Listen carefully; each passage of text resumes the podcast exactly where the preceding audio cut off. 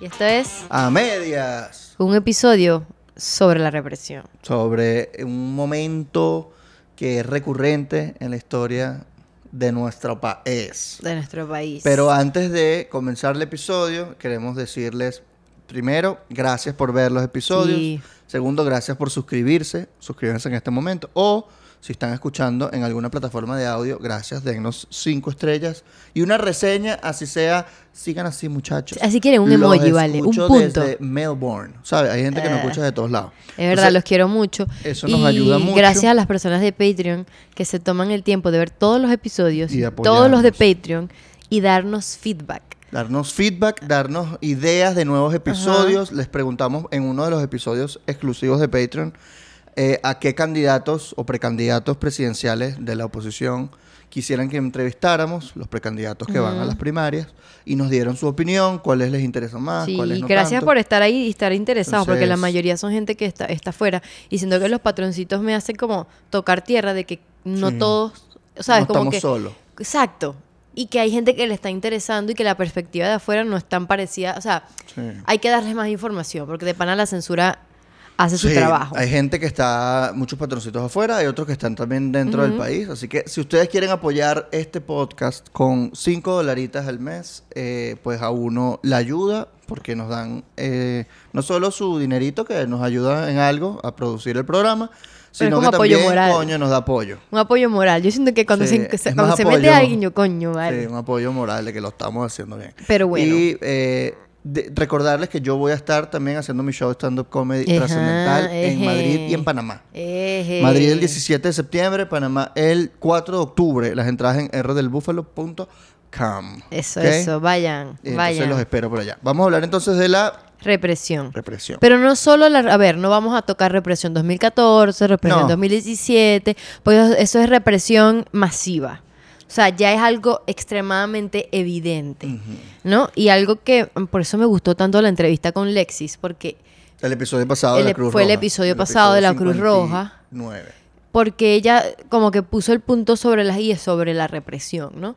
Y eso nos, o sea, a mí me hizo pensar de que, coño, si estamos frente a una escalada de represión, y dijo, coño, pero ¿cuáles son los números? ¿Cuáles son los diferentes tipos de represión? O sea, no es igual la represión que pudo haber hecho el gobierno en los años que ya mencioné a la que puede estar haciendo ahorita. La que puede estar haciendo ahorita necesita ser como mucho más específica. ¿no? Y que la, la represión en masa, tipo cuando es así, protestas y no sé qué, usualmente es, tiene mucho costo político para el gobierno, ¿no? O sea, literalmente... Tanto que hay casos abiertos en la Corte Exacto, Penal literal. Internacional Por sobre eso. 2017 y 2014 es que está la- la- el caso de la Corte Penal Internacional abierto, ¿no? Entonces ellos Entre están otros aprendiendo. casos, pero esos son, esos suman un montón. Este, Entonces, básicamente, ¿a qué nos referimos con la represión? Que creemos que está viniendo una nueva ola represiva, porque ha habido varios, digamos, anuncios públicos de parte del gobierno de decir, de, de tratar de escalar el conflicto, ¿ok?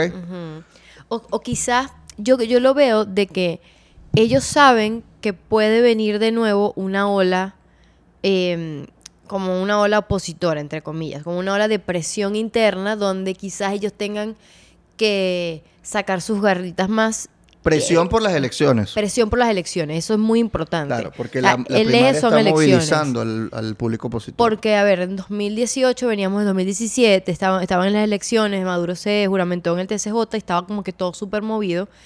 Pero ahora venimos en otro proceso de elecciones en donde el gobierno no tiene todo el tablero extremadamente controlado. Porque, a ver, las elecciones de las parlamentarias pasadas, eso fue un chiste. O sea, fue un chiste, la verdad no hubo tanta interés de la población, no hubo tanta participación de, lo- de los partidos. O sea, fue muy, esta elección es ilegítima y ya. Pero esta tiene un impulso de las primarias con Sí. el, la- el, el interés de las personas en participar en que quizás estas elecciones eh, si sirvan, entre comillas. Hay como, después de lo de Guaidó, creo que ya la oposición está como diciendo, ok, esto lo vamos a hacer, pero no vamos a, prometer que vamos a salir de Maduro mañana, mañana, sino que es un instrumento. Y el gobierno se dio cuenta que estaban movilizando. Como que, mira, la gente se está dando cuenta, necesitamos asegurar las presidenciales. E incluso se está rumoreando que van a ser las presidenciales en el año que viene, a principios del primer trimestre. El primer trimestre. Al parecer. Suena abril, algo así. Abril está sonando. Y suena que va a ser una mega elección porque podría ser una manera del gobierno de movilizar a toda su base opositora porque hace que no solo se movilicen para darle un voto al presidente, sino para darle votos a los alcaldes, a los gobernadores. Entonces los mismos liderazgos locales mueven a sus propias gente y eso hace que se mueva todo, digamos, toda la maquinaria del partido. O sea, hay cosas Porque que el se problema están es que el pa- el- moviendo. el chavismo ha perdido votos. Y lo sabe. Y lo sabe, y ahorita hacen encuestas, e incluso en una encuesta ahí toda rara que salió hace poco en Twitter, que fue supuestamente hecha, la base de la población fue hecha en misiones del gobierno. Y Maduro tenía como 58% del voto, pero María Corina tenía 23%. En el público del gobierno, o sea, que el, el- uno de cada cinco chavistas, o uno de cada cuatro, mejor dicho, votaría por María Corina. Cosa que para ellos fue, o sea, es muy chimbo. Porque, Porque aparte su María Corina. dice sin miedo que votaría por ella. Y aparte María Corina, que si te pones a pensar en todo el espectro político opositor, María Corina es la que más está a la derecha. Sí. Y que coño, te saltaste. Te saltaste de un extremo al otro. Porque no es un tema ideológico. La Es gente tiene ideológico. una- la preferencia de la gente no es un tema ideológico, es un tema netamente eh, pragmático. Es Sencillamente ya, yo no quiero esta vida, no quiero que me den una Ajá. caja para yo vivir, quiero, ¿sabes? Otra vaina. Bueno, y lo yo- que representa otra vaina en su cabeza, bueno. Es que la que, la que es más o menos es más frontal con el gobierno. Claro. Aunque me parece que Delsa tiene un buen discurso también. Sí, de Delsa, Solórzano. siento que Delsa no... mm, con más plataforma haría bastante ruido. Yo no sé por qué no está haciendo tanto ruido. Delsa es muy- Bueno, yo creo me que parece poco tremenda poco. candidata. Sí. Este, y ella bueno. es de centro derecha, ideológicamente. Hablando de Delsa y de María. Corina, una de las cosas por las que estamos hablando de, de- de represión es porque María Corina y Delsa recibieron amenazas de muerte. Mm. La primera Delsa que la que el, a ver, la primera fue María Corina que lo denunció. Sí. En, tipo, hubo ni siquiera tanto amenazas, hubo enfrentamientos violentos para sacarlas de ciertas comunidades. Eh, un gobernador, el de Táchira, dijo que si llegaba a ir Hay por allá, había que sacarla coñazos, literalmente. entre comillas. Entonces tú ves, igualito ya vamos a como a sentar bases de lo que estamos diciendo, pero es para que vean el contexto, ¿no? Y Delsa recibió un- muchos mensajes de, de- de- de amenazas de muerte y ya lo denunció Ella públicamente. denunció una cuenta que le daba esos mensajes de muerte, de, de amenazas de muerte, sobre todo después de que eh, asesinan al candidato Ajá. Fernando Villavicencio en Ecuador. En Ecuador ha habido una escalada de violencia gravísima las últimas dos semanas. Eh, A han- uno- a sí, uno- ha habido tiroteos cerca de otros cerca candidatos luego de que mataron a, a este candidato. Y, y está muy grave la situación allá. Y esta del se denunció que, mira, ya mostró mensajes que decía, mira, ya matamos a no sé quién, ahora vienes tú. Entonces ella no se lo tomó a juego y lo denunció públicamente. ella, ella dijo que ella se sentía en peligro, pues como Se que sentía en coño, peligro. sí. Y esto generó algo extraño, que es que el fiscal ordenó protegerla y eh, Maduro dijo, mira, deberíamos proteger a Delsa y tal. O sea, Es fue algo raro. como- fue, fue generó- yo, yo no entendí de dónde vino eso. eso no suele pasar. Yo no entendí eso de dónde vino y tengo como, como cierta como escepticismo a eso, ¿sabes? Yo tengo escepticismo que puede ser o un show o tengo escepticismo de que ellos crean que puede ser real la amenaza. Y, y, Ay, pero- y que les puede generar sendo peo. Claro. ¿Cómo así? Porque ellos no lo hacen de gratis. No te van a poner este guardaespaldas de gratis a, a Bueno, pero candidata. Delsa, Delsa dijo que sí, Ella no aceptaba, dijo que ella no aceptaba aceptaba la- eso, ¿sabes? sí. Como que no van a aceptar, pero en fin, el punto es que ella recibió amenaza de muerte. María Corina, incluso Capriles, ha recibido eh, golpes, pues, ¿sabes? han- Le, le han caído golpes como Le han en dos, caído tres golpes en lugares. dos lugares y a María Corina la, la estaba amenazando el ELN.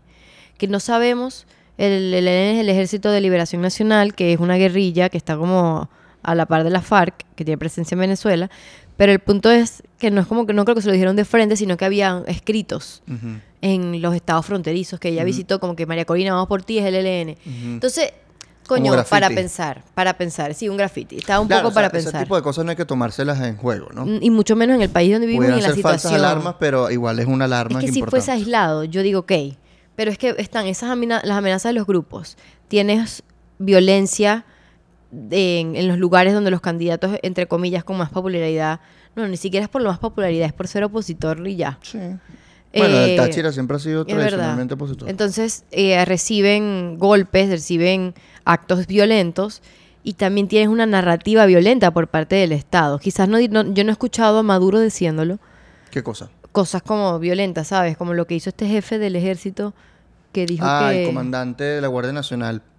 el día de la. Guardia Nacional, hizo un discurso frente a los militares y les dijo que, que la derecha quiere de nuevo generar un clima de inestabilidad, este tipo de cosas, porque que ningún inhabilitado se debería lanzar a las primarias. que Sí, y, ya es algo que veníamos diciendo en varios vaina episodios. Sí. ¿Sabes? Como que hay una ¿Sabes qué narrativa. deberíamos poner? La declaración en este momento. Ah, de- dale, pues vamos a dejárselo para que lo vean. Para que ustedes escuchen por su mismo.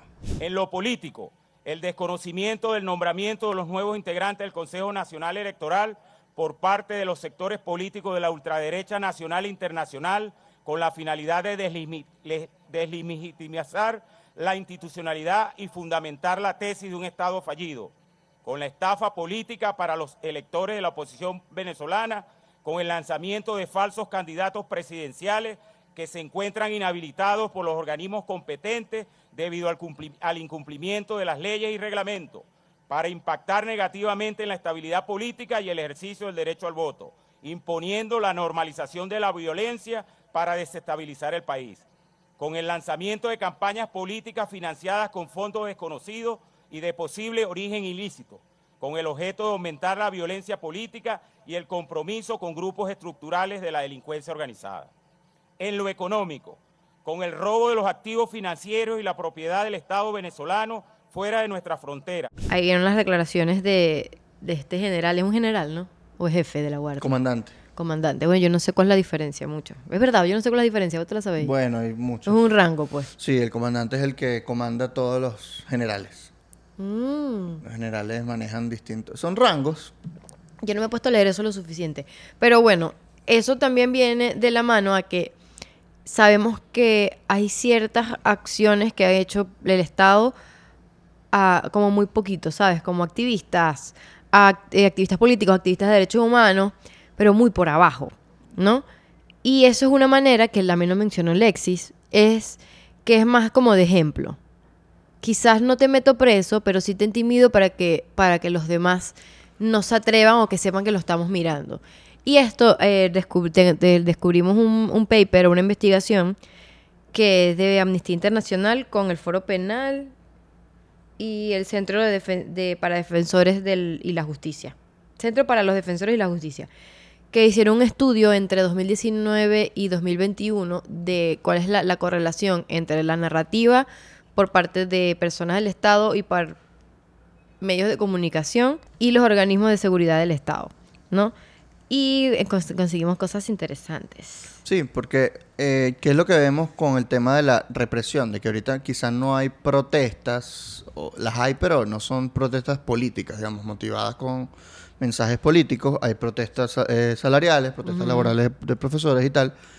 Eh, pero la represión tiene que ver con que están intimidando, por ejemplo, eh, en, las en los últimos días, en las últimas semanas, han, re- han retenido por lo menos a tres personas involucradas con temas electorales eh, en el aeropuerto, que venían de, de- del extranjero, y les hicieron preguntas por un largo rato de que, qué está haciendo usted afuera, por qué usted está saliendo, qué es eso, porque quieren tratar de entender si las primarias están siendo financiadas por alguien desde el extranjero o si las primarias quienes están detrás de promover de tratar de promover esta primaria porque algo que no quieren el gobierno que pase es que haya primarias porque implicaría que la oposición se una en torno a un candidato, en torno a un líder, gane más fuerza, la gente se esperance y eso es malo para ellos porque sencillamente implica más votos de los que ellos podrían controlar.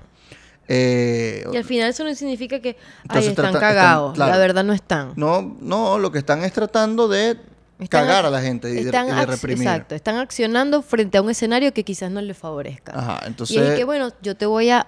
O sea, es que tenemos propaganda más represión. Esos son... Bueno, y cooptación también.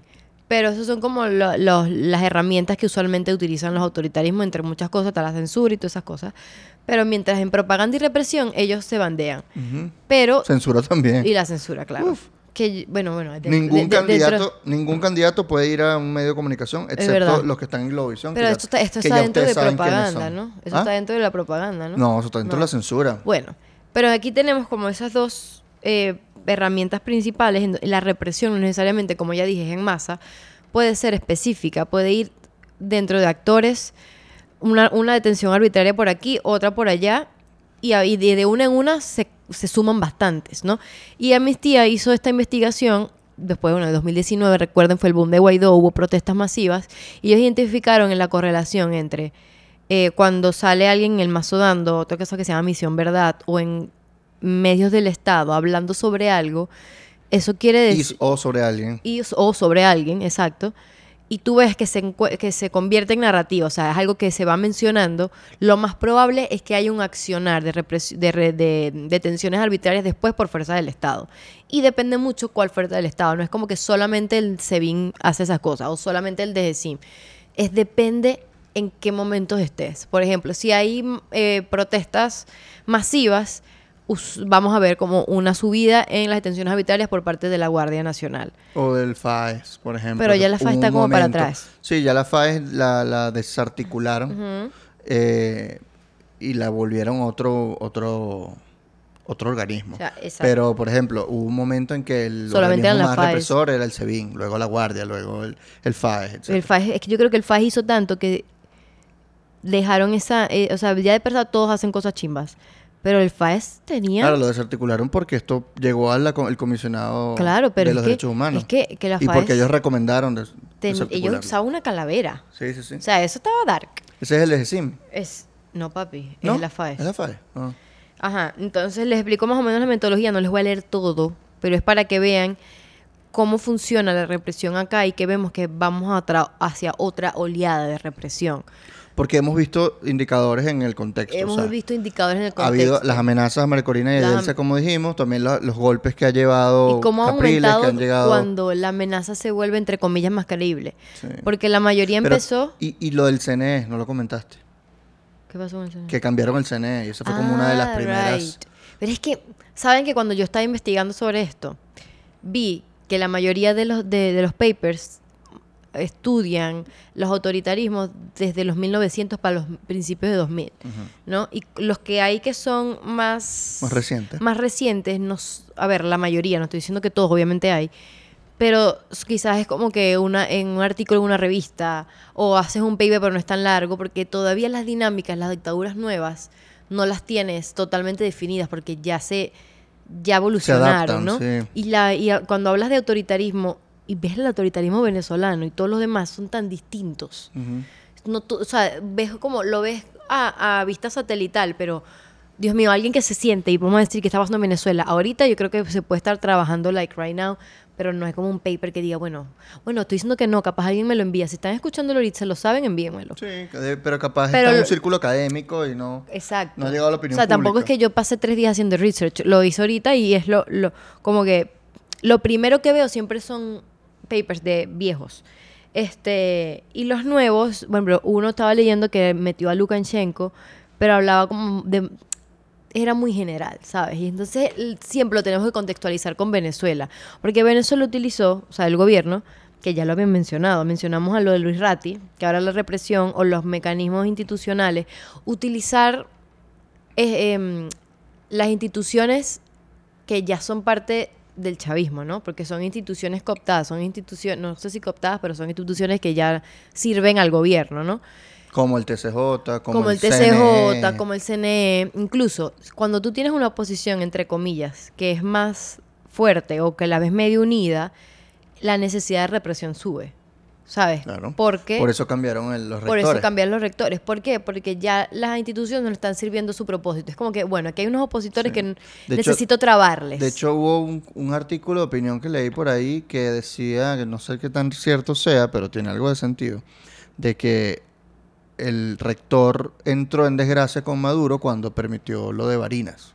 Ok. Cuando permitió que Barinas se ganara Coño, por parte de la oposición. Makes a lot of sense. Eh, y por eso, en parte, cambian este CNE que estaba negociado por el Foro Cívico, porque tenía dos, dos rectores de la oposición. Es verdad. Eh, y creo que tenía un par más ahí de suplente.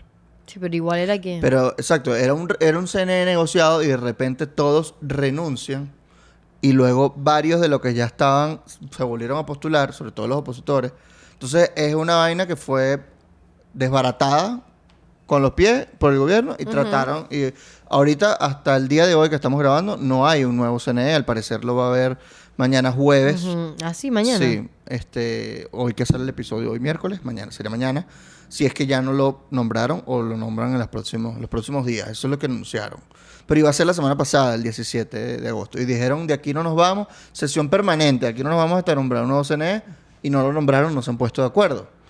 Eh, ahí supuestamente están negociando que haya uno, opo- un opositor y medio, ¿no?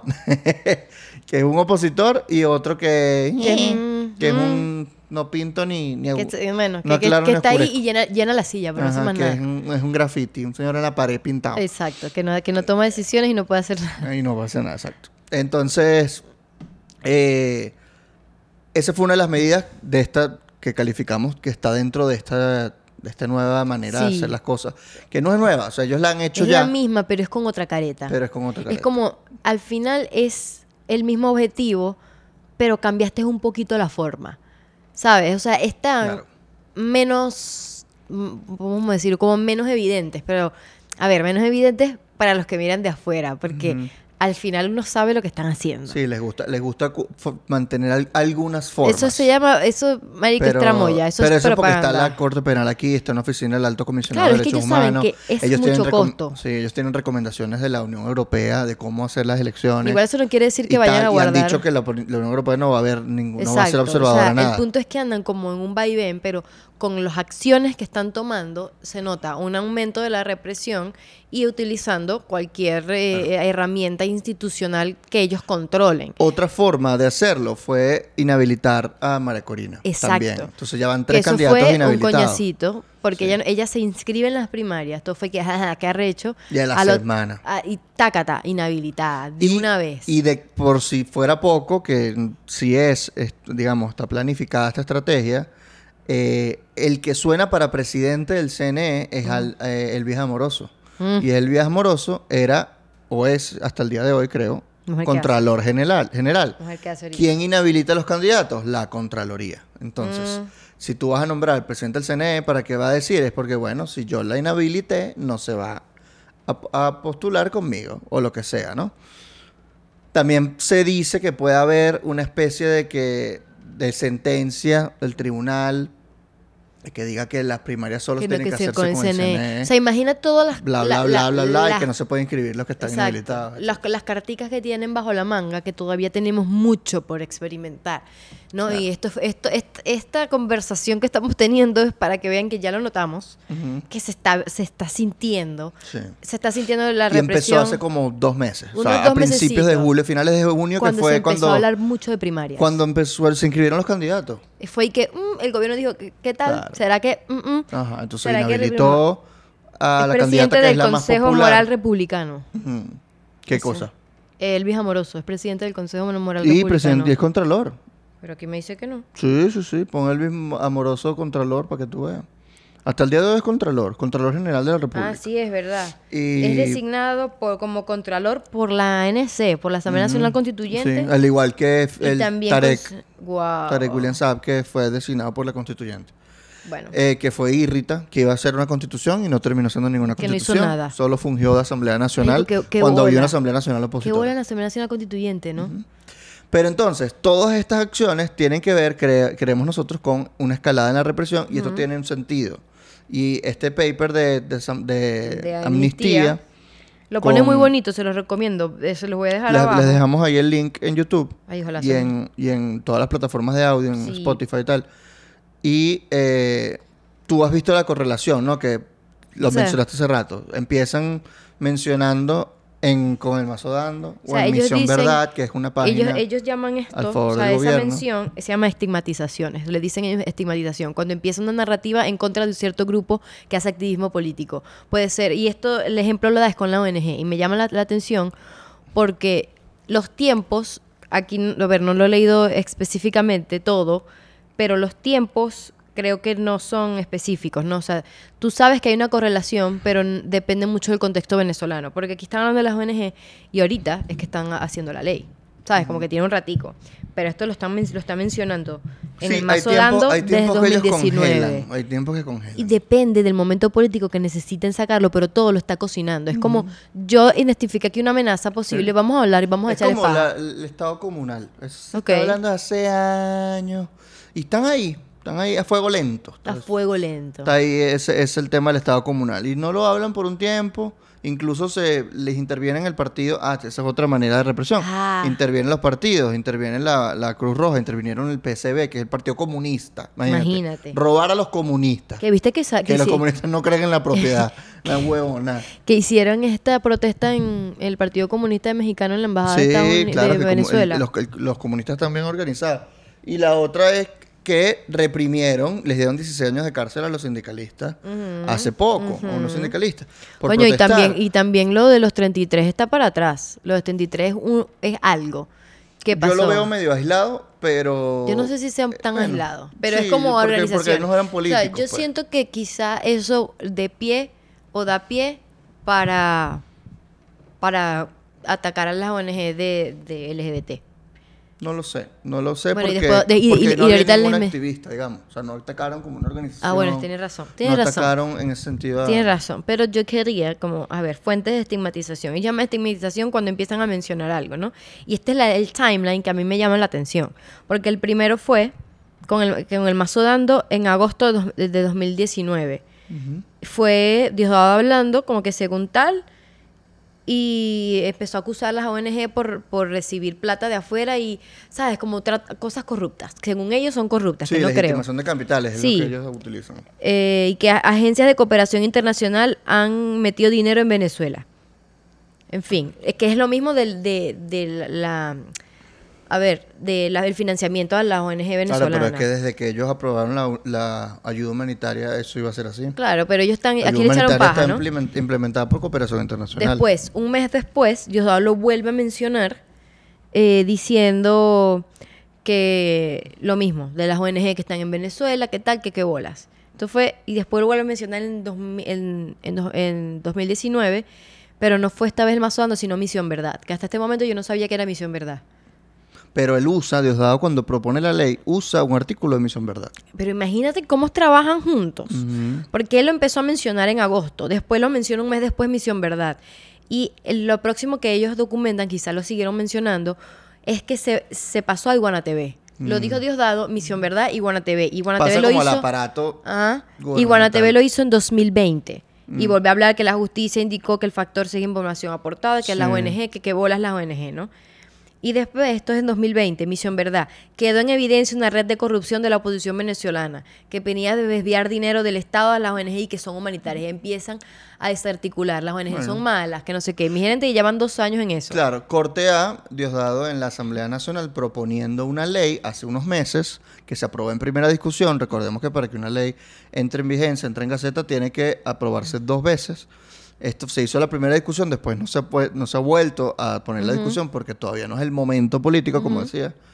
Pero en esa ocasión, Diosdado menciona a estas ONG, dice varios nombres y empieza incluso empieza una persecución y las personas que son nombradas por esas ONG lo que tienen que hacer en ese momento es que sí, esconderse. ¿Esconderse o, o- o ver qué por hacer? unos días porque tú no sabes si van a llegar a meterte preso el día siguiente. Y después lo vuelve a mencionar el mazo dando. Entonces, Obviamente te meten preso sin, sin ley judicial, Ya, sin ninguna orden de que, que aprehensión. aquí los mencionan, porque ellos dicen detenciones arbitrarias, pero dentro de esa detención arbitraria hay muchísimas cosas que lo que más me, a ver, no es que lo que más me gusta, sino que según el informe, ellos lo dicen que esto puede eh, significar un crimen de lesa humanidad, Mm, porque es sistemático, ¿sabes? Es como que viene desde Pudiera el calificar. Estado, son diferentes personas, pero siguen diciendo lo mismo, que al final en la cadena de mando terminan en una, en una detención arbitraria porque pensaste una, persi- eh, una persecución por motivos políticos.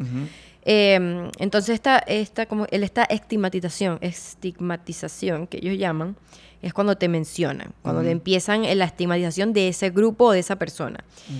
Y Y, te empiezan a decir las cosas que ellos dicen que parece ya pero está muy bien un guion repetido. No, que tú eres un agente del imperio, que tú eres pagado por, por la CIA, por no sé quién. Empiezan con esa vaina.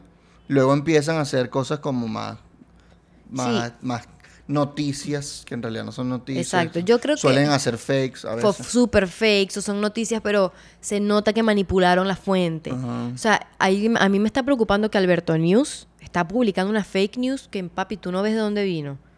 Sí, por ejemplo, lo que acaba de pasar con Ledesma. Eso fue Alberto, Alberto Sí, News. Claro, ellos publican eso, con, básicamente es un fake. O sea, Es un fake. Es, una, es un titular donde la persona que supuestamente dijo lo que dice el titular no lo dijo. O sea, el titular es sobre Ledesma, que Ledesma está en una entrevista con eh, Patricia Patricia Poleo. Poleo y otras personas. Y le, Patricia Poleo habla de rebelión militar, que si va a ser una rebelión militar. Y Ledesma responde que ah, ellos están planeando una. Tiene que haber desobediencia civil para inscribir la candidatura de María Corina. Y es lo que él respondió. Pero Alberto Nuz dice que Fue Ledesma el que Ledesma dijo. re- no, ratifica una rebelión militar, entre comillas, eh, y que se están hablando con militares. Entonces se malinterpretó como que fue la idea de Ledesma, pues. Ajá. Y, Y, la verdad salió... que Ledesma nunca habló de eso. Y Ledesma luego sacó un video diciendo, mira, yo nunca hablé de esto, yo no estoy hablando de conspiración. Y de hecho dice en la entrevista, eso no es conspiración. Estamos hablando con militares para que hagan su trabajo, que es que la permitan inscribirse, lo que sea, ¿no? Eso fue lo que dijo. Pero se malinterpreta, se hace este, básicamente es un fake, porque lo que hace es tergiversar la declaración. Acto seguido, hoy, que estamos grabando, o sea, dos días que estamos, dos días, el lunes, hoy es lunes, eh, 21 de agosto. O Es 20 21, o oh my 20, God, sí, 21, 21. Eh, Tarek William Saab ah, eh, este, una- una orden de saca una captura. orden de, aprehensión contra Ledesma. Y, Por esas declaraciones. Por esas declara- Obviamente lo por utilizaron instigación a delinquir como- y un montón Siempre eso es tres, lo, es lo cuatro mismo. delitos. Lo utilizaron como excusa. Alberto News hizo otra cosa hace poco, que fue denunciar que una organización eh, alemana como que estaba, como que de él se agarró una plata. Y cuando tú te metes en el, en, ¿no lo viste? No, no, no. Bueno, no qué bueno que nos hizo, que no se hizo viral, pero le diste, cuando te metes en el artículo, la fuente es Venezuelan News. Y que papi, ¿cómo se te Uh. ocurre? Venezuelan News es un portal, no sé si está en inglés o en español, creo que Es, está de- en inglés. es del gobierno, netamente. Pero es un portal del gobierno que está tan bien escrito para la fake news que tú de verdad piensas que estás leyendo algo que se investigó. Ellos son los que han hecho eh, entrevistas, eh, digo, videos de inteligencia artificial. Ajá, ellos. Cuando tú los ves, la hemos, hemos hecho algunos episodios de eso, el, del- el del estadio, cuando inauguraron el estadio, hablamos de la inteligencia artificial en la propaganda.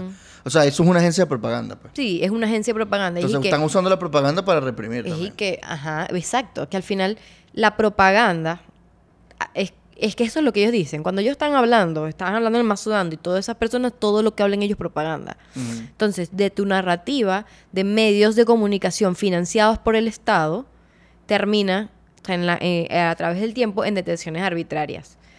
Eh, no sé si, bueno, será que lo leo, porque a ver, una detención arbitraria, antes de yo saber de esto, yo pensaba que era que te metían preso, te agarraban y después te sacaban. Y ya, te, te- ya. Pero resulta que tienen varias cositas. Estas son lo que puede tener dentro una, una detención arbitraria, eh, que ustedes pueden buscar, está, están ampliamente documentadas. O Tú busquen detenciones arbitrarias está en, en Venezuela, creo que tiene foro penal y tienes los números. Un Uf, montón uf, de casos. uf. Y ha habido miles y miles y miles. En fin, entonces aquí dice, los elementos son, ok, para que una detención sea considerada arbitraria, eh, a ver, suelen ser sin orden judicial y no hay garantías del debido proceso. Entonces, lo que se observa en Venezuela es eh, de- detenciones en supuesta, en, en supuesta situación de flagrancia que no logran posterior comprobar. ¿Sabes? Te agarré haciendo una vaina. No te puedo comprobar nada. Allanamientos y detenciones sin orden judicial. Eso lo vemos en cada rato.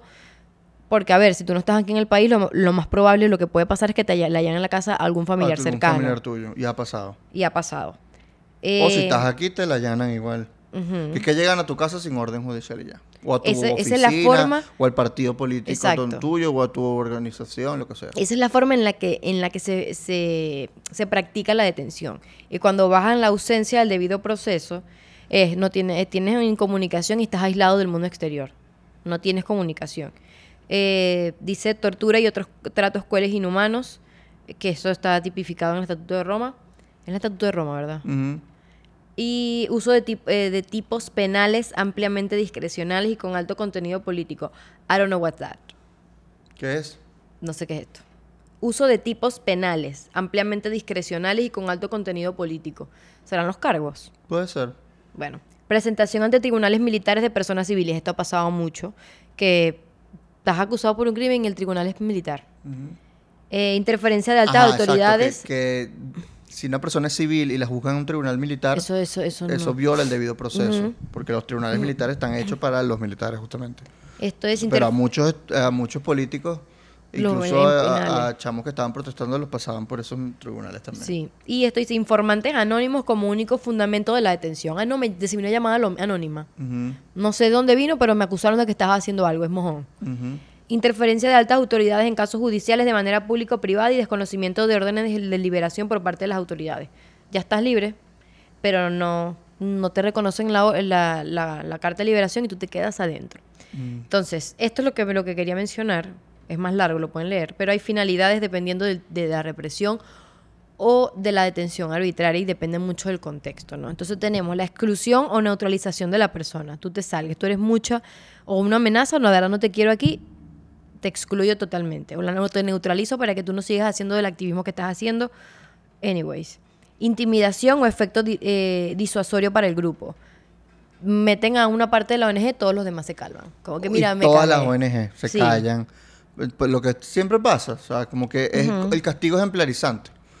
Le ponen, le, le meten 16 años de cárcel a unos sindicalistas que estaban protestando y los profesores que están protestando por su salario dicen, coño, y, y- se me pasa a mí, y es eso. Sí, Eh, pero lo que me llama, mira esto es lo que ellos dicen. Se llama chilling effect. ok. Y es y que no, no necesariamente son con personas fuera de las instituciones. Puede ser que lo hagan dentro de las instituciones del Estado y dice, ok, mira, si tú no sigues la línea del gobierno te puede pasar esto. Mm, O sea, también lo hacen dentro de sus grupos, que eso es importante. super solam- chilling, ¿no? Super Sí, chilling. super chilling. Chilling effect. Propaganda o consolidación de la narrativa oficial, que eso ya lo sabemos. Extradición, extradición, ah, extracción de información.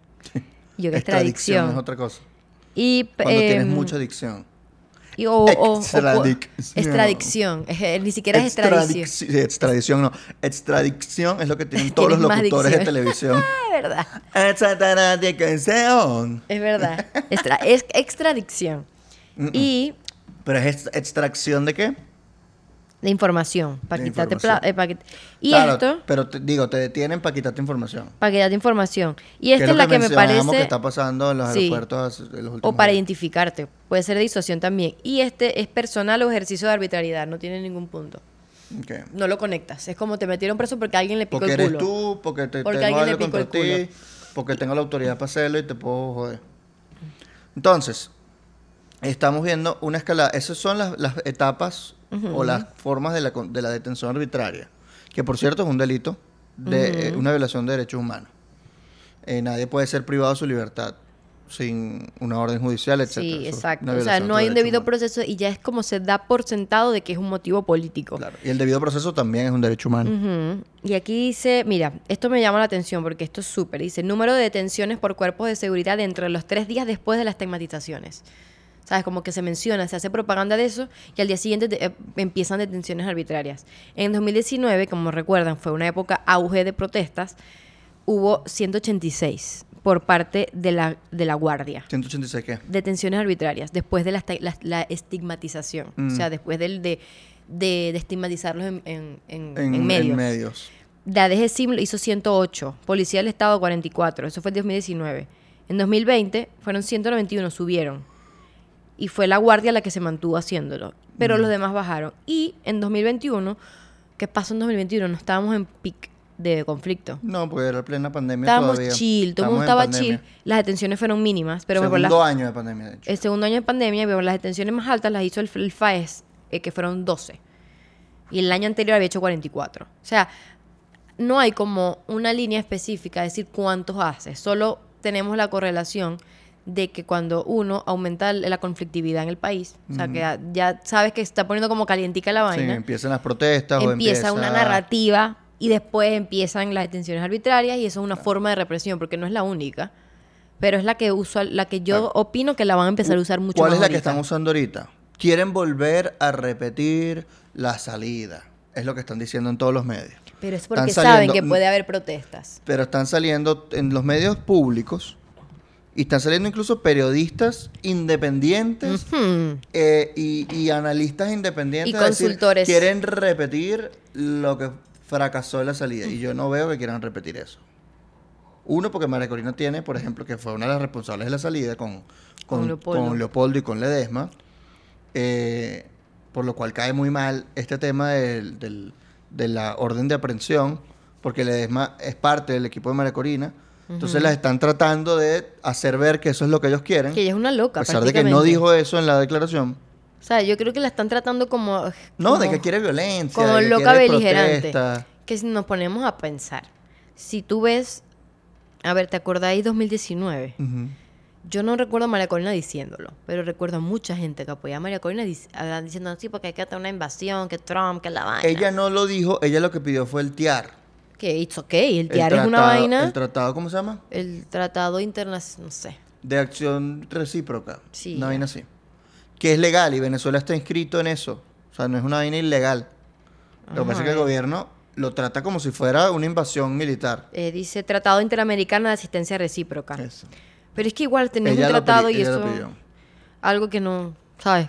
No bueno, se iba a aplicar que, ustedes- que ellos firmaron. O sea, no Es una- verdad. no es una vaina ilegal. No estaba pidiendo, mira, vengan ven- mercenarios. No, eso no, no pasó. No pasó, Eh, pero yo sí me, o sea, yo creo que el- no sé si el problema, pero es que la gente que rodea a María Corina a veces es como muy chispita.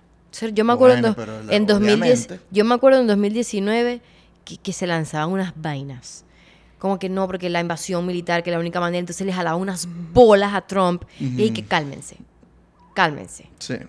Cálmense, por favor. Pero eso no justifica absolutamente nada porque estamos en un, en un escenario de elecciones donde María Corina, al parecer, es la que está liderando las encuestas, que está teniendo popularidad por. O sea, creo que está de primera en primera vez en su carrera política en mucho tiempo. Sí, ella nunca pasó del 2% o 3% en las encuestas. Ve que así le Ella nunca fue por, eh, popular. Este, y por eso creo que hay mucha. Muy popular, pues. O sea, incluso dentro de la oposición hay mucha resistencia a eso. Entonces, a que ella sea la, la a que ella sea la. Que ella gane. que ella gane. Entonces, ya eso lo hemos hablado, o sea, es un poquito más de lo mismo.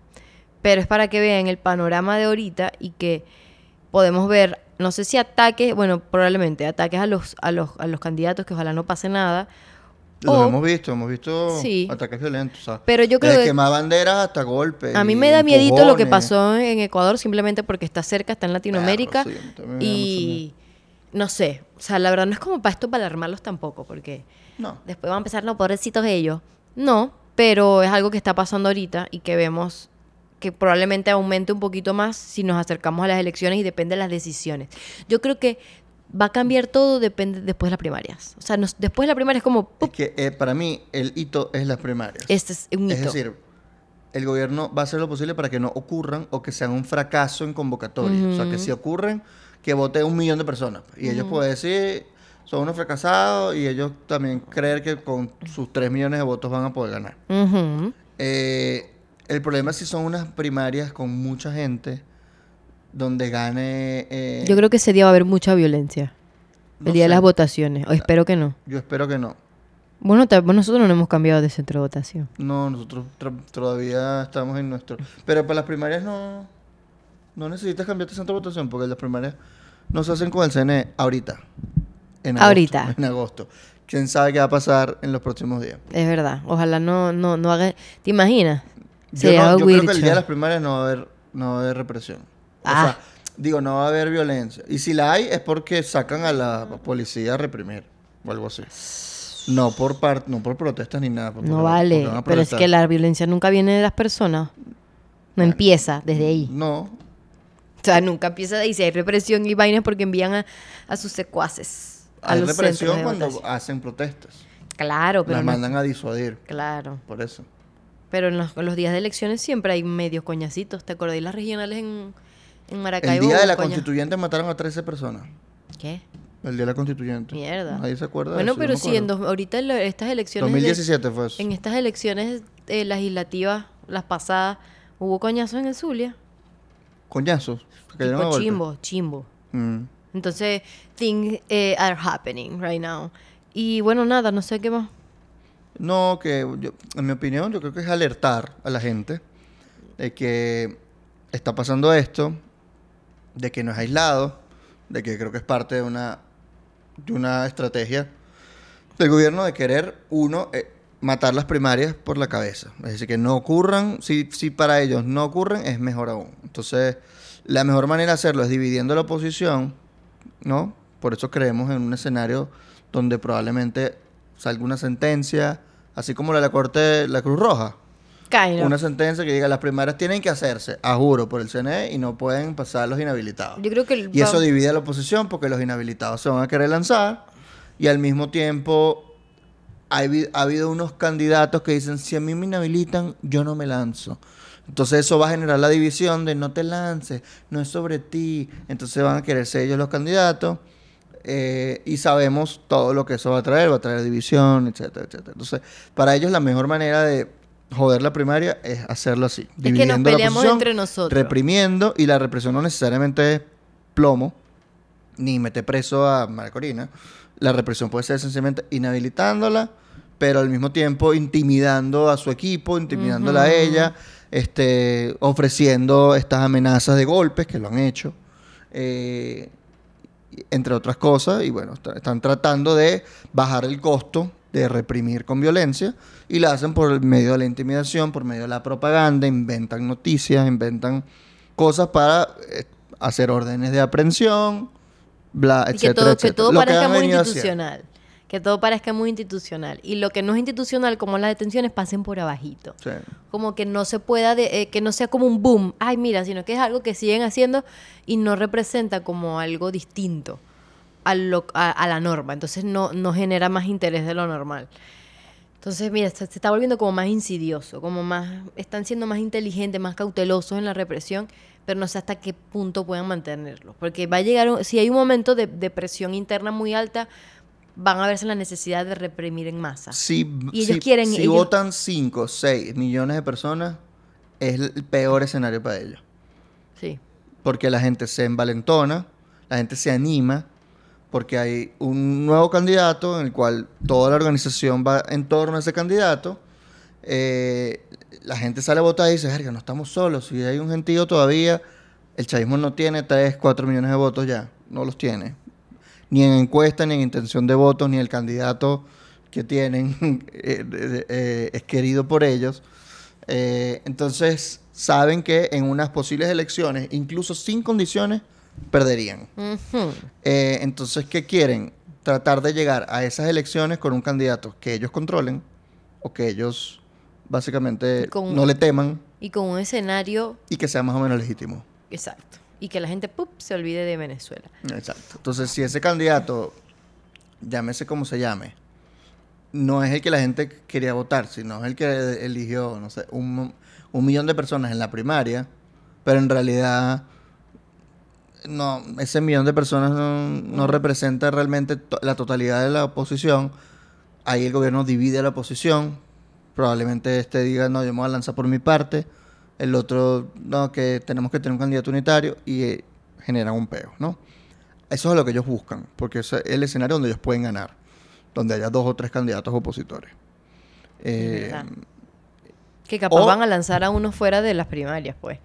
bueno, sí, como un tipo como Rauseo, que ya dijo que se iba a lanzar. O alguien de fuerza vecinal. Y, y, y Rauseo sí tiene 8 o 6% de electores, supuestamente bajó en las encuestas. Claro, sí sé, pero es que él dejó de hacer campaña. Dejó de hacer campaña y dejó de... mm, Y dijo que no se iba a lanzar las primarias. El carajo dijo, no, tengo 500 mil firmas para lanzarme en la primaria. Y luego cuando se decide no lanzar, dijo que la gente me pidió que no me lanzara las primarias. Yo Entonces, creo que ¿para qué bueno que las salió. 500 mil firmas? Yo creo que se cagó o pasó algo ahí, pero en fin, qué bueno que no se está yo también lanzando. que era un negocio de él. Sí, qué ladilla. Qué bueno que nos está lanzando porque qué ladilla, después lo teníamos que haber entrevistado. Sí, pero no. La verdad es que yo creo que él le quitaría más votos al chavismo que a la oposición. Honestamente, sí. Mm. O sea, estoy segurísimo. Capaz por eso, bueno, no sé, en fin. That's the thing. En conclusión, Quedamos a medias. por favor, síganos, denos un suscribirse, eh, denos un like, denos un comentario, así Un sea. follow. Alimentando. Un follow no. Un follow. follow, O sea, uno solo, follow. También pueden seguirnos en nuestras redes donde montamos clips de los episodios en TikTok, en Instagram, en Twitter. Están todos aquí en la descripción. Eh, y nada, pues. Chao, gracias por escucharnos y vernos. Gracias.